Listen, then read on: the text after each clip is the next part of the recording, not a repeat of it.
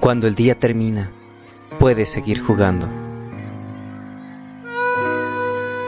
Bienvenidos a la caosfera.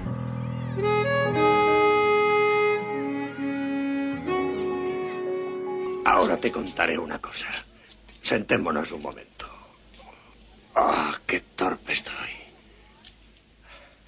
Una vez, un rey celebró una fiesta. A ella fueron las princesas más bellas del reino. Bueno, un soldado que hacía la guardia vio pasar a la hija del rey. Era la más bella de todas. Y se enamoró enseguida, pero...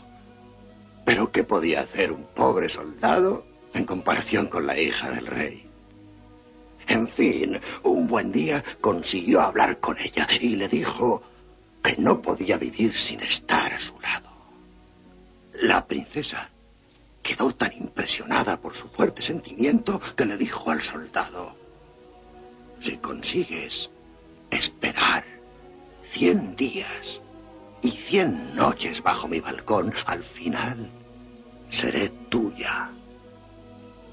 Y a partir de ese instante, el soldado se fue allí y la esperó un día, y dos días, y diez, y luego veinte, y cada noche la princesa le observaba desde la ventana, pero él no se movía nunca. Con la lluvia, con el viento, con la nieve, siempre estaba allí. Los pájaros se le cagaban encima y las abejas se lo comían vivo, pero él no se movía.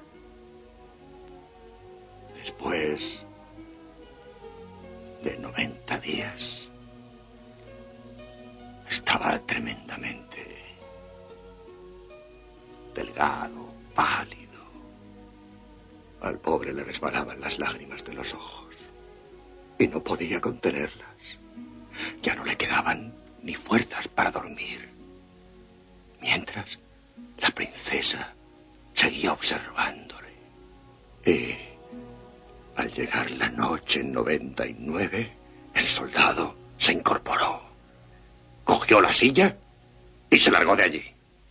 No me digas, al final. Sí. Justo al final, Toto. Y no me preguntes cuál es el significado, yo no lo sé. Si lo entiendes, dímelo tú. Va.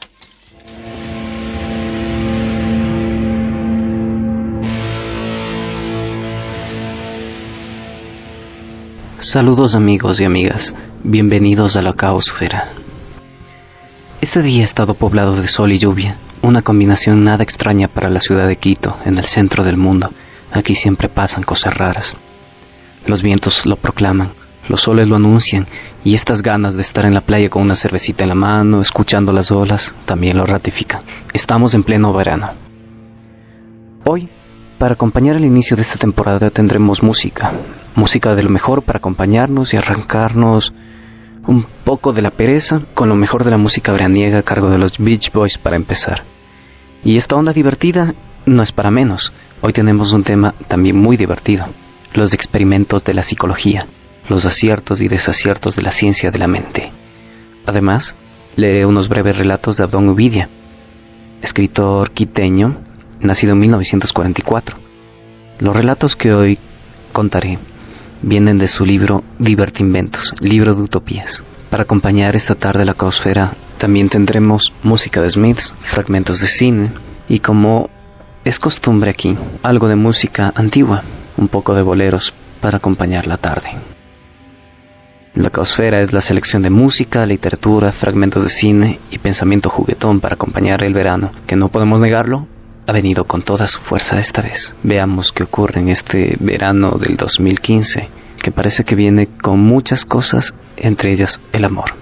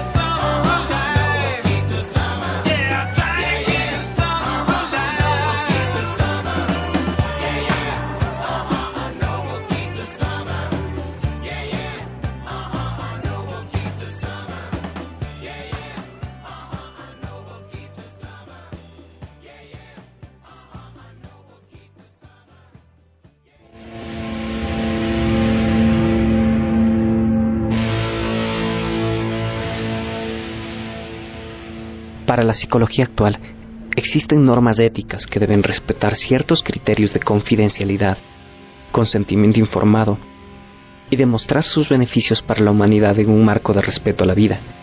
A esto se le llama bioética. Sin embargo, en el pasado no siempre se respetaron estos criterios, pues la normatividad de la modernidad se podría resumir en la frase de Francis Bacon. Hay que dominar la naturaleza, como si de una mujer se tratara, y obligarle a brindar sus beneficios y revelar sus secretos para el bien de la humanidad. La deontología, es decir, las normas éticas interiorizadas por los psicólogos, no fue completada sino hasta mediados de los años 70, y aún después de ello se siguieron repitiendo algunos experimentos que bien explicados podrían causar el horror.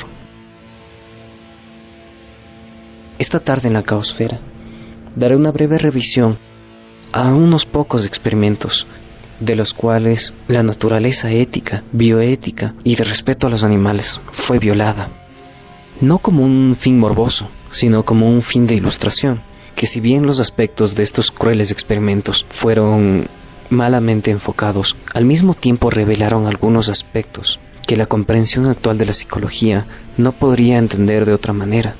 La escuela de la psicología a la que nos referiremos aquí es la del comportamiento, es decir, la psicología conductista, la cual es muy conocida gracias al experimento de Iván Pavlov, un científico ruso en la década del 20, que asoció la alimentación de un perro con el sonido de una campana, hasta el punto de que el condicionamiento ejercido sobre el perro le hacía salivar apenas de escuchar el sonido de la campana, sin que existiera la presencia de alimento. El primer experimento poco ético del cual voy a hablar es el realizado por John B. Watson de la Universidad de Johns Hopkins en el año 1920. Watson retomó el concepto de Iván Pavlov sobre el condicionamiento y lo aplicó sobre un bebé de nueve meses llamado Albert. El pequeño Albert comenzó queriendo a los animales del experimento. Se le asoció con una pequeña rata blanca, a la cual demostraba tener ternura y aprecio, con toda la inocencia de un bebé. Posteriormente en el experimento, Watson comenzó a vincular la presencia de la rata con un fuerte sonido de metal y un martillo. Este ruido asustaba al pequeño Albert y le llevó a desarrollar un miedo irracional hacia la rata, pero no solamente hacia eso, sino también hacia cualquier objeto peludo o hacia cualquier animal. El experimento, que hoy podría ser calificado de inmoral, demuestra la creación de las fobias. Watson, al tiempo que deseaba crear esta fobia, también buscaba posteriormente curarla, aunque no tenía una idea muy clara de cómo hacerlo. El pequeño Albert, después de seis años, murió por una razón no vinculada al experimento directamente. Sin embargo, la madre asustada ante el terror ejercido sobre el bebé se negó a volver a dejar al niño en manos del psicólogo. Esto nos demuestra que los miedos pueden ser generados a través de un condicionamiento y el condicionamiento es muy difícil de ser roto. También hay que destacar el experimento de Harlow. El experimento de Harlow es muy conocido por ser el primero en el cual se utilizó a primates para la experimentación sobre la afectividad humana. En el año de 1950, Harry Harlow en la Universidad de Wisconsin probó en monos resus. Reemplazaba a la madre del pequeño por dos madres sustitutas, una de tela y otra hecha de alambre. Los experimentos de efectividad demostraron que el pequeño, al ser condicionado a solamente estas dos madres sustitutas, encontraba en la madre hecha de alambre alimento y sin embargo sentía mucho más vinculación y efectividad hacia la madre sustituta hecha de un material parecida a la tela, la cual le brindaba confort y era más agradable al tacto. Esto demostró que los pequeños requieren de afectividad en los primeros años y al ausentarse esta puede derivar en graves problemas psicológicos en lo posterior. Los resultados de este experimento, así como lo del experimento del pequeño Albert, demuestran que los niños requieren de una especial sensibilidad de sus primeros años para no encontrarnos en el futuro con personas violentas cuya afectividad ha sido machacada en la pequeña infancia. Seamos amables con los niños.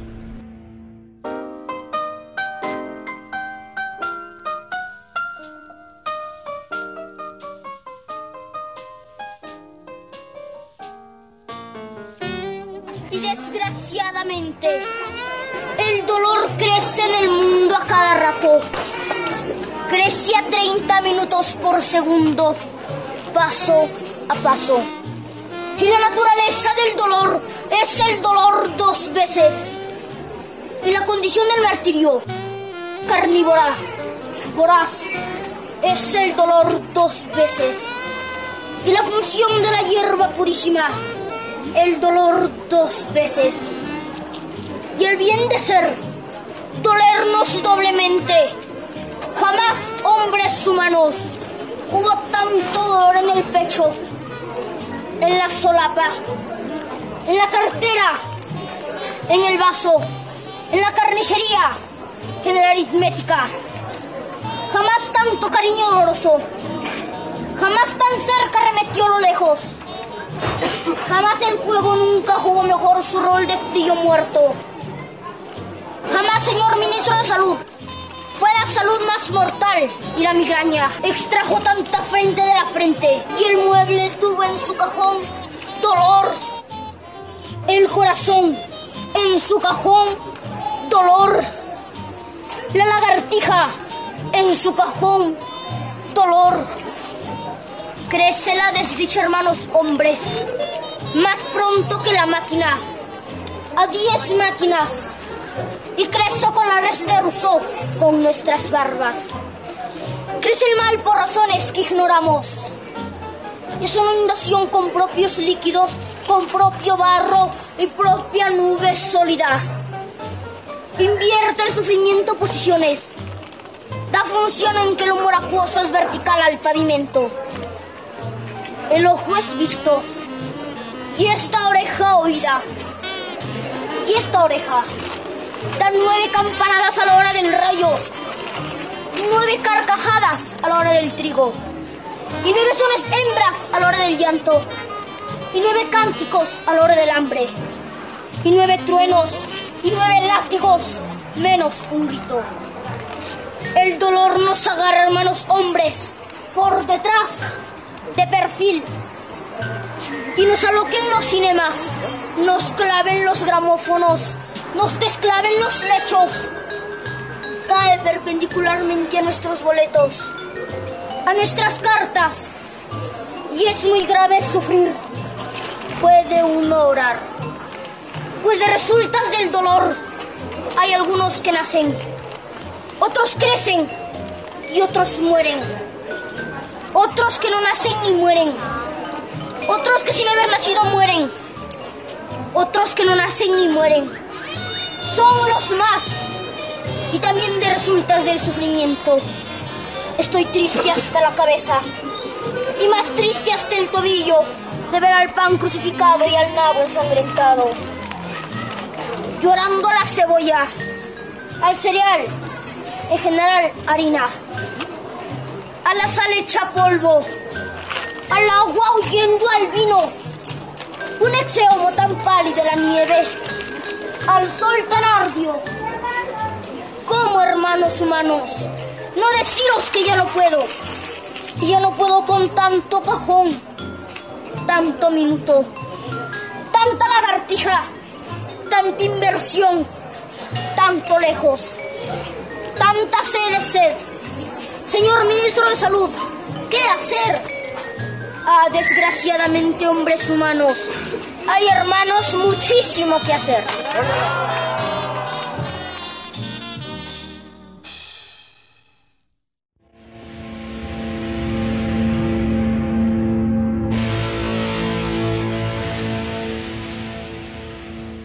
Gracias por continuar con la caosfera.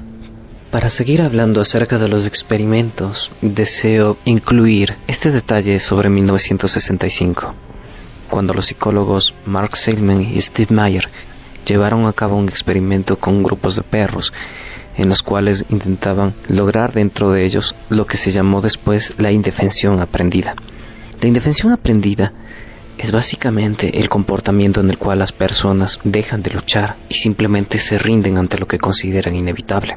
En este experimento se les ató con una correa de dos en dos a tres grupos de perros. A los primeros se los dejaba encerrados para posteriormente liberarlos sin producirles mayor daño y luego calcular las experiencias frente a experiencias dolorosas a través de choques eléctricos. Al segundo grupo se les expuso a un encierro en el cual experimentaban choques eléctricos, pero previamente se les permitía conocer que levantando una palanca podían detener el flujo eléctrico y así evitar el dolor. Pero al tercer grupo se les expuso choques eléctricos y a la palanca. Al principio, esta palanca desactivaba los choques eléctricos, pero posteriormente la palanca ya no hacía nada más. Así que los sujetos desarrollaron una sensación de indefensión en la cual simplemente lloraban y se sentaban a sufrir los choques eléctricos. Cuando se juntaron luego a los tres grupos, se descubrió que el primero y segundo grupos podían evitar el dolor e intentaban escapar de ellos simplemente saltando una rampa que no estaba electrificada. Sin embargo, el tercer grupo, que había experimentado la indefensión aprendida, se quedaba allí y sufría hasta que los choques eléctricos terminaran sin intentar rebelarse. Lo que nos demuestra este experimento aplicado hacia los humanos es que las personas expuestas a continuos maltratos psicológicos o continuos maltratos físicos puede llegar a rendirse frente al dolor. Las experiencias adquiridas tras los juicios de Nuremberg a los antiguos soldados nazis aseguraban que su sadismo había sido simplemente fruto de seguir órdenes y que el experimentar continuamente el dolor de los demás, mirarlo, comprenderlo, había creado en ellos una sensación de indefensión aprendida, en la cual ellos, para evitarse el dolor, se reflejaban en los demás y eran capaces de producir atrocidades en los otros sin sentir lástima.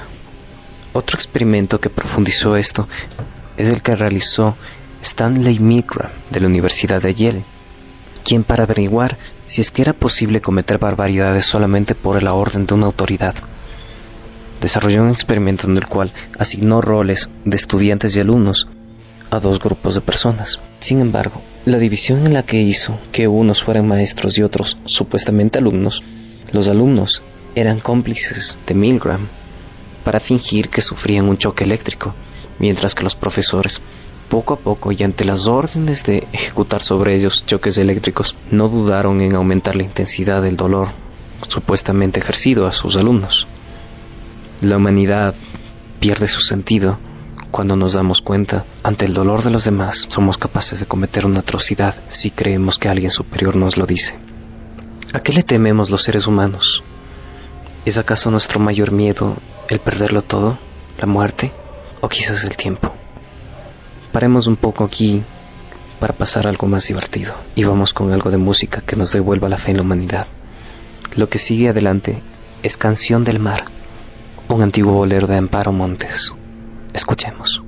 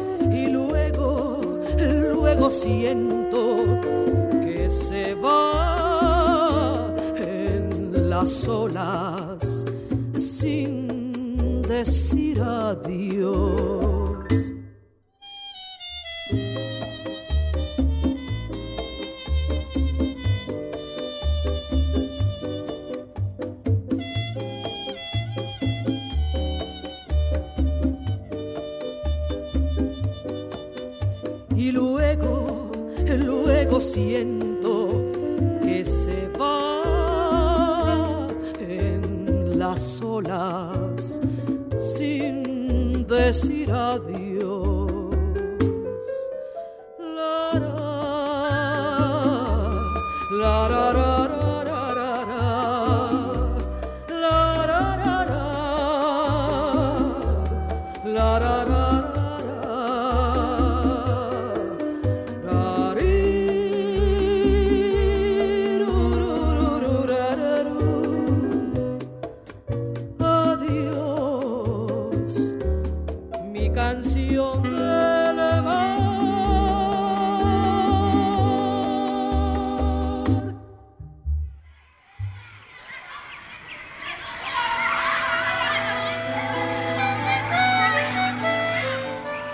La caosfera está en radio cuántica.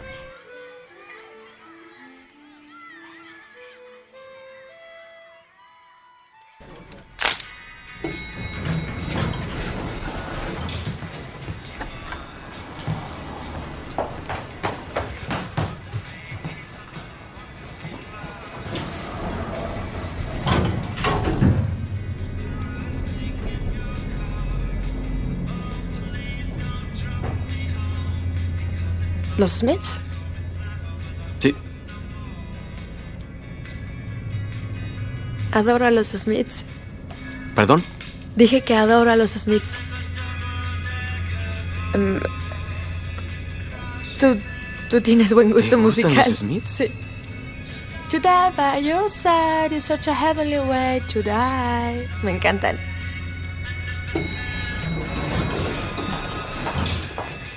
Santo Dios.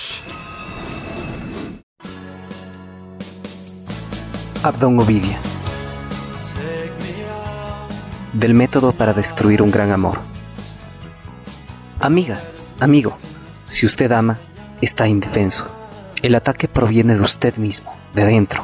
Créanos, no podrá defenderse, el mundo lo arrollará. Un enamorado no existe, ha perdido su unidad, ha perdido sus límites, está disuelto, disgregado en el aire, no sabe dónde empieza y termina lo suyo, ha dejado de ser un sujeto. El amor es una enfermedad mental y usted está enfermo. Usted comete locuras y se ufana de ellas. Tiene la sensación de estar dentro de y no fuera de. Conclusión, no puede usted tener un conocimiento objetivo de las cosas. Conclusión, usted ha perdido el mundo. Es doloroso decirlo, pero la única manera de recuperarlo es recurrir al odio. Porque el odio es una forma de conocimiento. El odio impone distancias, asigna límites, define, no hace concesiones, exterioriza, expulsa de las almas apasionadas los fantasmas más inacibles y los vuelve objetos, objetiva. Cuando usted ama, No puede saber dónde termina su yo y empieza el del otro. Eso le obliga a omitir toda serie negra de datos que sus ojos enamorados no quieren ver, los pequeños y grandes defectos, las fealdades, las imperfecciones. Si ama, en usted solo opera una serie áurea, la belleza que usted fabula y necesita, el agua que inventa para su sed, porque todo enamorado siempre sueña su amor. Convénzase, el odio es el despertar del amor. La receta para alcanzar el odio es una. Piense usted en la serie negra de recuerdos que muy a su pesar quedaron en su corazón, lo que perdonó, lo que pasó por alto. Busque en su memoria todas las fealdades, todas las torpezas, todas las cobardías que pueda recordar. No tenga piedad, usted es un asesino, un asesino laborioso, usted está matando un gran amor, y un asesino no puede tener piedad. El resto lo hace el tiempo. Un día, usted habrá recobrado su unidad, volverá a tener un cuerpo suyo, una conciencia suya, una mente lúcida, un lugar real en todo el mundo. Será capaz de decir opiniones de este tipo. Todo amor es narcisista, uno se ama a través del otro. O por ejemplo, toda pasión es el encuentro de dos fantasmas. O, quien ama se fabula y engalana para otro que también se fabula y se engalana para uno. O también, la pasión es la salida irracional de una razón que se asfixia. En ese día, el odio y el amor se habrán aniquilado mutuamente y usted será el único vencedor de esa batalla. De pronto usted estará fuera de y no dentro de. Volverá a ser un sujeto, habrá recuperado el mundo. No podrá creerlo. La felicidad de la razón será suya y aceptará el amor apacible y fiel y hasta el tedio la soledad como fórmulas válidas para eludir el sufrimiento. Y la pasión habrá dado paso a la sabiduría y los días vendrán y usted envejecerá dulcemente. Y así implacables, las bellas dunas del desierto borrarán todos los espejismos. Nota al pie. Publicación conjunta del Círculo Machista de Múnich y el Círculo Feminista de Berlín.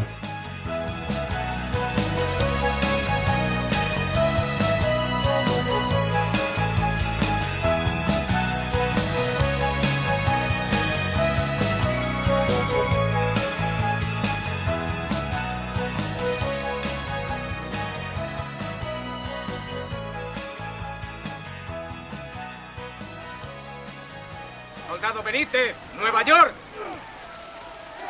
¿Has estudiado a Shakespeare? Sí, sargento, sí, mi sargento. Muy bien, quiero oírte. ¡Avanzad! He dicho que quiero oírte. ¡Vamos! El que sobreviva. Venga, ¿qué? ¿Qué? ¿Qué has dicho? No te he oído. Venga, avanzad. El que sobreviva este día y vuelva sano y salvo, se pondrá de puntillas cuando lo oiga nombrar, engrandeciéndose ante San Crispín. No te he dicho que pares. Continúa, continúa. ¡Avanzad! El que sobreviva este día y llegue a la vejez, cada año en la víspera, convidará a sus vecinos y dirá, mañana es San Crispín. Después les mostrará sus cicatrices y dirá, estas heridas las sufrí el día de San Crispín. Los viejos olvidan, todo quedará olvidado, pero él recordará mejorándolas las hazañas que hizo ese día. Y entonces nuestros nombres serán tan familiares como palabras caseras. El rey Enrique, Bedford y Exeter, Warwick y Talbot, Salisbury y Gloucester. Seremos recordados en sus copas rebosantes. Y los hombres buenos lo transmitirán a sus hijos. Y no pasará jamás el día de San Crispín, desde hoy hasta el fin del mundo, sin que con él seamos recordados. Somos pocos, pero somos felices porque somos hermanos. Pues el que hoy vierta conmigo su sangre será siempre mi hermano. Y los caballeros ingleses que ahora duermen se considerarán malditos por no haber estado aquí. Y les parecerá mísero su valor cuando alguien les diga que luchó con nosotros el día de San Crispín.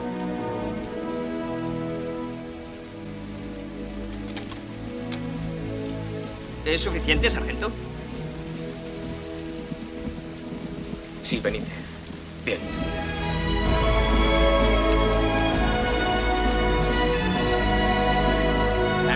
Muy bien.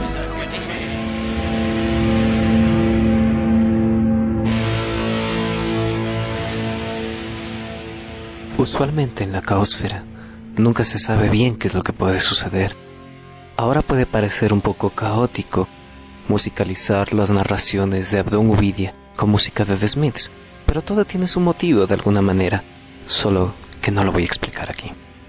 Para continuar hablando acerca de los experimentos de la psicología, luego de este breve lapso en el cual escuchamos una narración de Abdón Uvidia, un fragmento de la película Un poeta entre reclutas, otro fragmento de 500 días con ella y un fondo musical de The Smiths, hablaré acerca de un experimento que me parece fascinante para entender un poco acerca de la psicología de las personas. En este experimento se toma una paloma y se la encierra dentro de una caja. Dentro de esta caja hay un dispositivo que le premia con un poco de comida y la paloma, como todos los seres vivos, rápidamente aprende que al presionar una palanca cae su dosis de comida y así obtiene su alimento.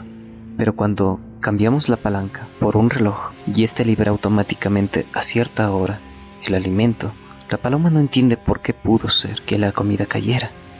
¿Qué fue lo que hizo para lograr recibir su premio? Y cree que sus acciones de alguna manera inciden en los sucesos del mundo, o al menos de ese mundo que conoce dentro de la caja. Cree ciegamente que sus acciones son importantes. Si por ejemplo estaba agitando las alas cuando cayó la comida, continuará agitando las alas cada vez que la comida caiga, convencido de que sus acciones son decisivas en lo que ocurre. A este efecto lo llamamos la superstición de la paloma. Asimismo los seres humanos a veces nos encontramos repitiendo acciones, considerando que éstas son importantes de alguna manera e ignoramos la acción del tiempo, la acción de agentes externos a nosotros, y nuestro mundo se vuelve ridículamente pequeño. Este tipo de supersticiones pueden ser vinculados tanto desde la religión como la fe ciega de la ciencia o la fe ciega en una persona, cuando en realidad el amor, la ciencia, la conciencia, la racionalidad, la fe e incluso el clima pueden fallarnos.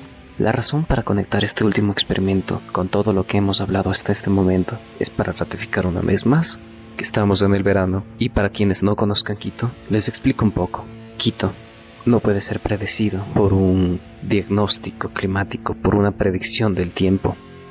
Llueve en cualquier momento, sale el sol, en cualquier antojado instante, claro, a excepción de la noche, cuando todos soñamos.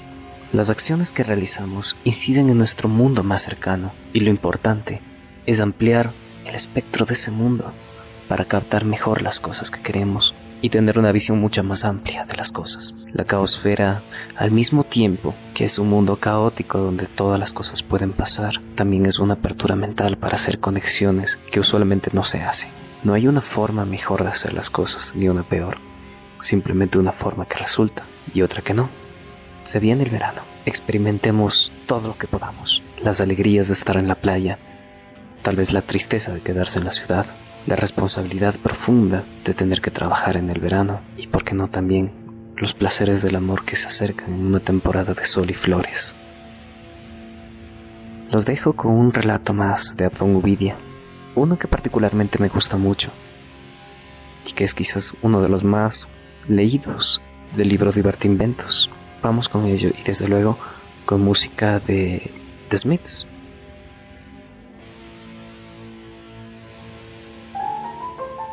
Relojes.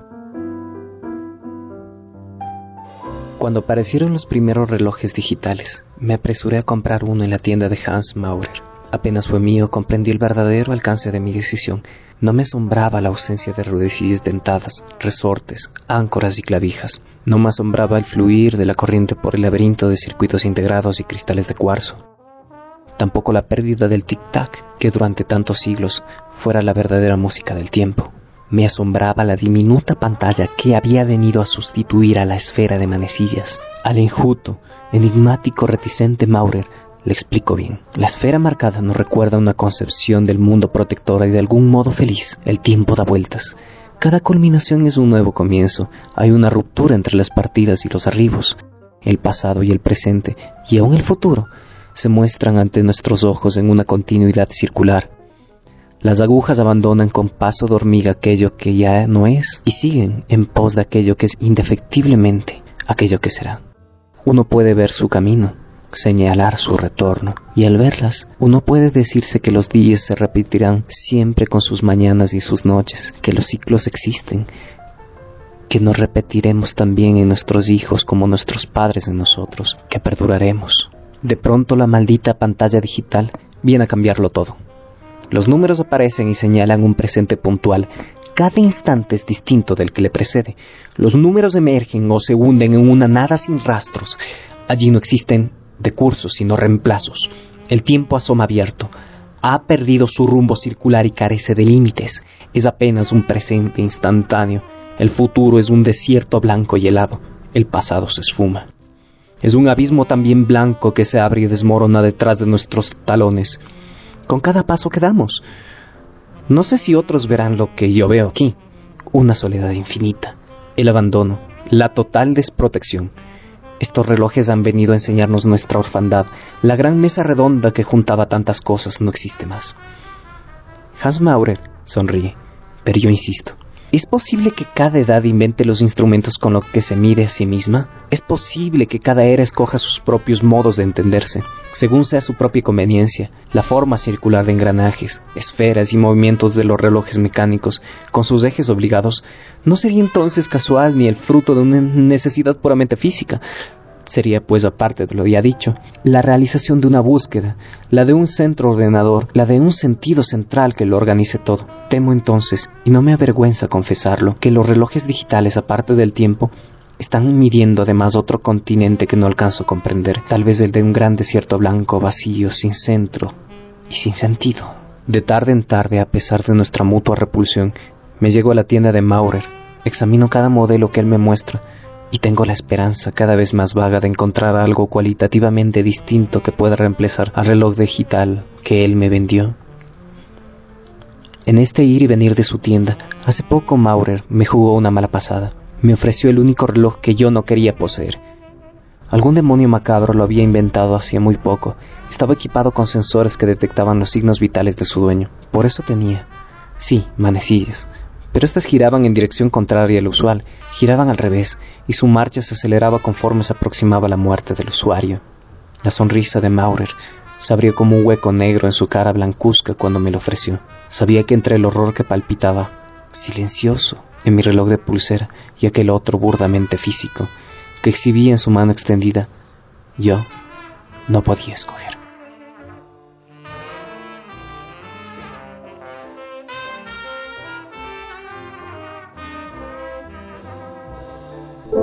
El futuro. Y sé muy bien que no estarás.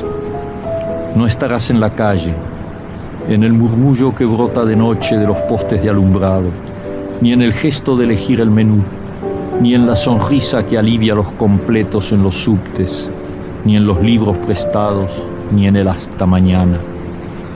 No estarás en mis sueños, en el destino original de mis palabras, ni en una cifra telefónica estarás, o en el color de un par de guantes o una blusa. Me enojaré, amor mío, sin que sea por ti, y compraré bombones, pero no para ti.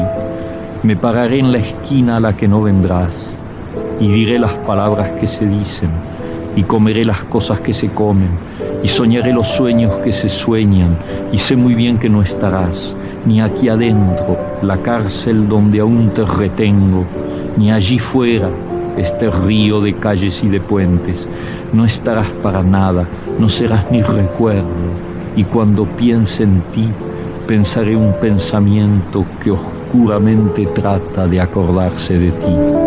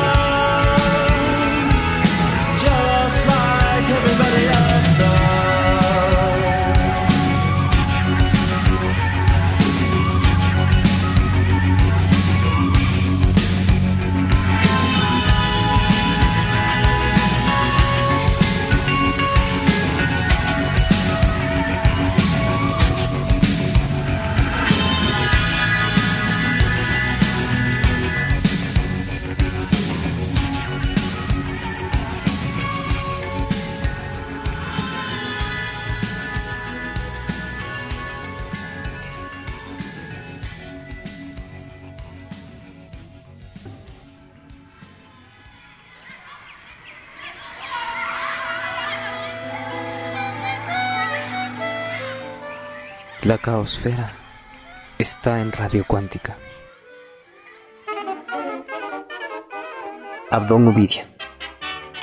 Del seguro contra robo de autos. El sistema funciona así. Cuando el ladrón consigue entrar al automóvil, cosa por lo demás nada difícil, y se sienta frente al volante, unos dispositivos accionados electrónicamente traban las puertas y aseguran las ventanas. La operación puede o no ser silenciosa. El segundo paso sobreviene cuando el intruso trata de arrancar el motor. Entonces sobre el tablero de los instrumentos parpadea una luz roja. A continuación, una voz grabada repite cada 30 segundos el mismo mensaje. De aquí no podrá salir, de aquí no podrá salir, de aquí no podrá salir. Luego el tercer mensaje, y esto ya ha sido computado. El ladrón, que ha insistido ya varias veces con el arranque, intenta huir. Pero tanto puertas como ventanas están muy bien trabadas, y no conseguirá abrirlas. En cuanto una aguja hipodérmica sale del asiento y le inyecta un preparado especial que le paraliza las piernas y le deja sin voz. Se ha establecido que, en un porcentaje muy alto de los casos, el ladrón, bajo el efecto de la inyección, cree que todo lo que ocurre no es otra cosa que una pesadilla. Para evitarle tal error, la misma grabación le explica los pormenores del asunto. Y así todo queda listo para el último paso, que por desgracia es harto desagradable, pero sin duda necesario. El espaldar y el asiento se corren hacia la derecha, en los modelos ingleses hacia la izquierda, dejando al descubierto un sistema de engranajes y émbolos entre los cuales el ladrón es perfectamente triturado, comprimido y disuelto en un poderoso ácido incoloro cuya fórmula es un secreto de la casa fabricante. Luego, asiento y espaldar retornan a su posición normal, de tal manera que el propietario cuando entre a su vehículo y lo ponga en marcha no encuentre un solo indicio de lo que ha ocurrido ahí. La casa fabricante garantiza que solo en 1% de los casos el dispositivo confunde al ladrón con el propietario.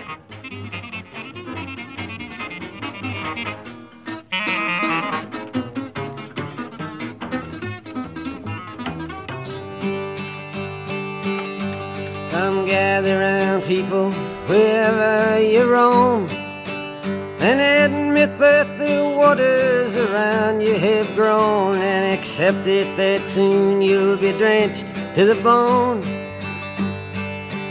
If your time to you is worth saving, then you better start swimming or you'll sink like a stone. For the times they are a changing.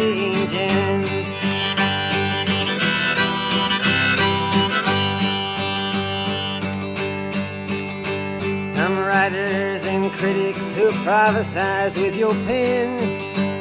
And keep your eyes wide, the chance won't come again. And don't speak too soon, for the wheel's still in spin. And there's no telling who that it's naming. Was the loser now will be later to win, for the times they are a changing.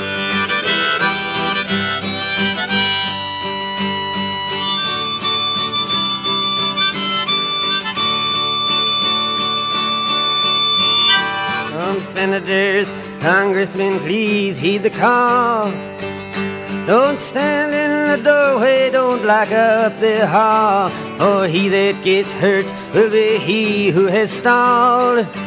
The battle outside raging will soon shake your windows and rattle your walls. For the times they are a changing.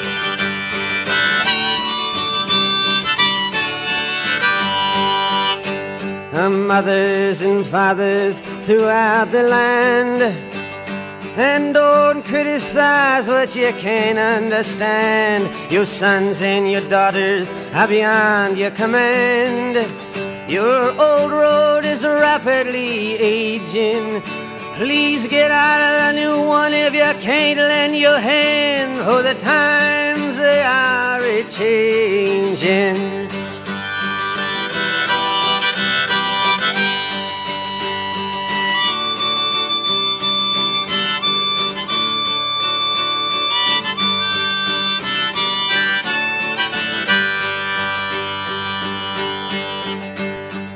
Line it is drawn, the curse it is cast.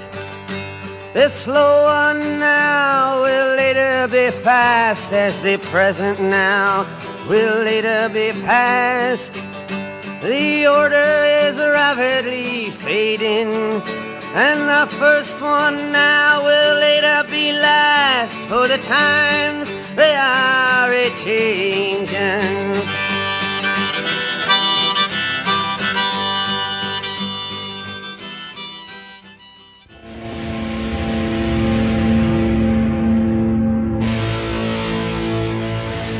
Gracias amigos por escuchar la caosfera. Este es el segmento final y la despedida. Quiero desearles el mayor de los éxitos ahora que el verano ha comenzado en Quito. En cualquier parte del mundo también me gustaría saber cómo está el clima, cómo están ustedes y qué es lo que opinan respecto a esta caosfera. Pueden encontrar nuestro correo electrónico en la descripción de este audio, pero también los invito a visitar nuestra página web y a escuchar todos los programas de nuestra radio creada por los estudiantes de la Politécnica y mantenido por el esfuerzo de muchísima gente que está detrás de esto. Sintonicen entonces www.radiocuántica.org. También pueden visitar cada uno de los podcasts a través de la plataforma www.evox.com. Nada más búsquenos como Radio Cuántica EPN y sintonicen este programa cada viernes a las 7 de la tarde. Esta tarde hablamos acerca de los experimentos de la psicología, no todos desde luego, pero sí los que a mí personalmente son más llamativos. También hablamos un poco acerca del caos, del clima, en la única manera en la que Quito puede explicarse, con cosas muy caóticas. También nos acompañamos con música en este último segmento de Bob Dylan. La canción es The Times They Are Changing, es decir, los tiempos están cambiando. También al principio escuchamos música de los Beach Boys para celebrar el verano. Música de Smiths que nos ha acompañado durante todo el programa. Poesía de Julio Cortázar. Música de bolero por Amparo Montes. El fondo musical en el último relato fue de Jelly Roll Morton. Y escuchamos fragmentos de cine de Cinema Paradiso una película musicalizada por Ennio Morricone. También escuchamos un fragmento de una película que hasta ahora no logro encontrar que se llama Un poeta entre reclutas. Y desde luego las narraciones que he hecho son del libro Divertinventos del escritor ecuatoriano Abdón Uvidia. Acerca de Abdón Uvidia quiero contarles un poco.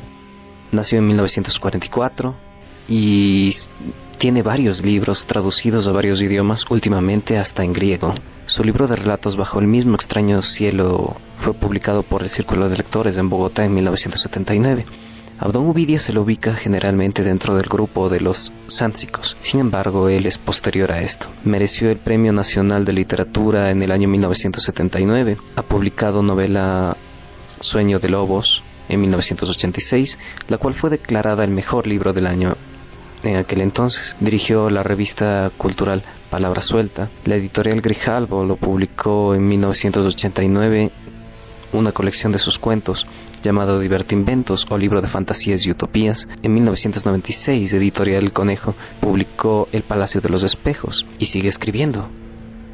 Su última novela, llamada Callada como la muerte, es una novela corta que trabaja el tema de la tortura, de los verdugos, de los testigos y de los sobrevivientes. Y es un texto que se ambienta en el año 1983, donde una joven se encuentra en planes de asesinar a su antiguo torturador de la dictadura argentina.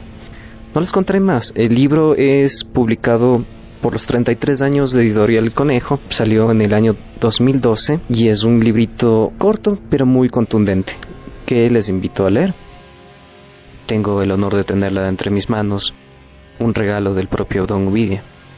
Si es que tienen suerte visitarlo en Quito, en la editorial El Conejo, que queda frente al edificio del multicentro, mejor dicho, el centro comercial multicentro, en la avenida 6 de diciembre. No puedo asegurar que los vaya a recibir, sin embargo, es una persona tan amable que no dudo que les acepte la solicitud de amistad en Facebook si es que se la envíen. Coméntenle acerca de este programa y déjenme saber qué es lo que opinan. Pueden encontrarme a mí en Facebook como Galo Andrés Topanta y muy pronto estará la caosfera también en Facebook como una fanpage. Espero esos likes y me despido.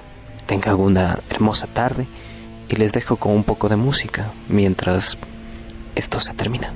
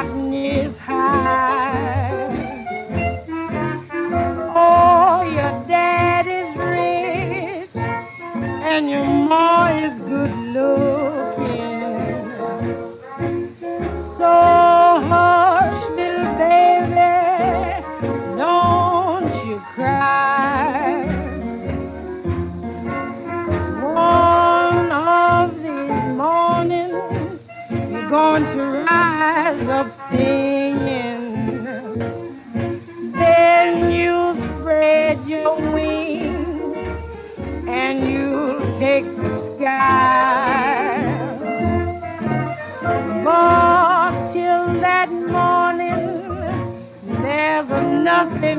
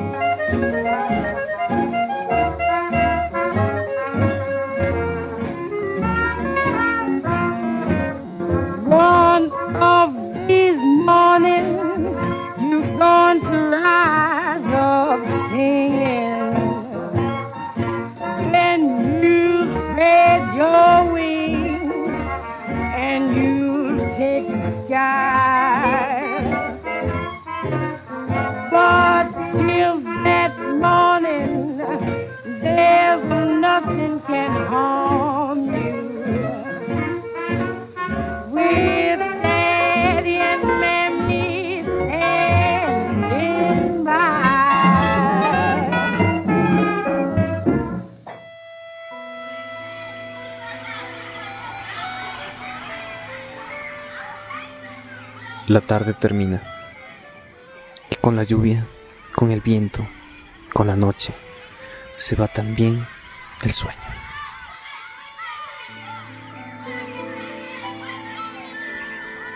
Gracias por escucharnos.